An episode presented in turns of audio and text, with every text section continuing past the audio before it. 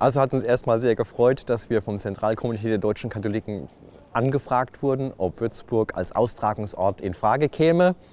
Immerhin 1907 war das letzte Mal, dass ein Katholikentag hier war. Das heißt, es ist mal wieder Zeit, dass wir als Veranstaltungsort uns anbieten, was wir auch gerne getan haben, haben uns auch gefreut, dass die Einladung angenommen worden ist. Von daher sehen wir das als eine große Chance, auch als Bistum hier nochmal für die katholische Kirche in Deutschland aufzutreten. Freut sich der Würzburger Bischof Franz Jung. Das Motto und das genaue Programm stehen noch nicht. Trotzdem verrät er, was Besucherinnen und Besucher beim Katholikentag erwartet. Was jeder Mix eines Katholikentags mit sich bringt, Diskussionsforen, Informationen, spirituelle Angebote und natürlich eine wunderbare Stadt, die wir zu bieten haben.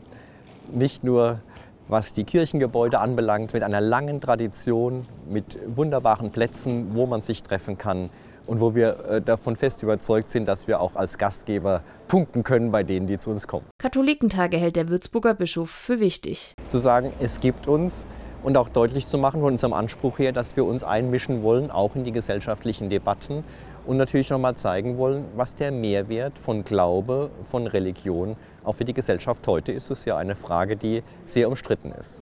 Der nächste Katholikentag ist nun erstmal 2024 in Erfurt.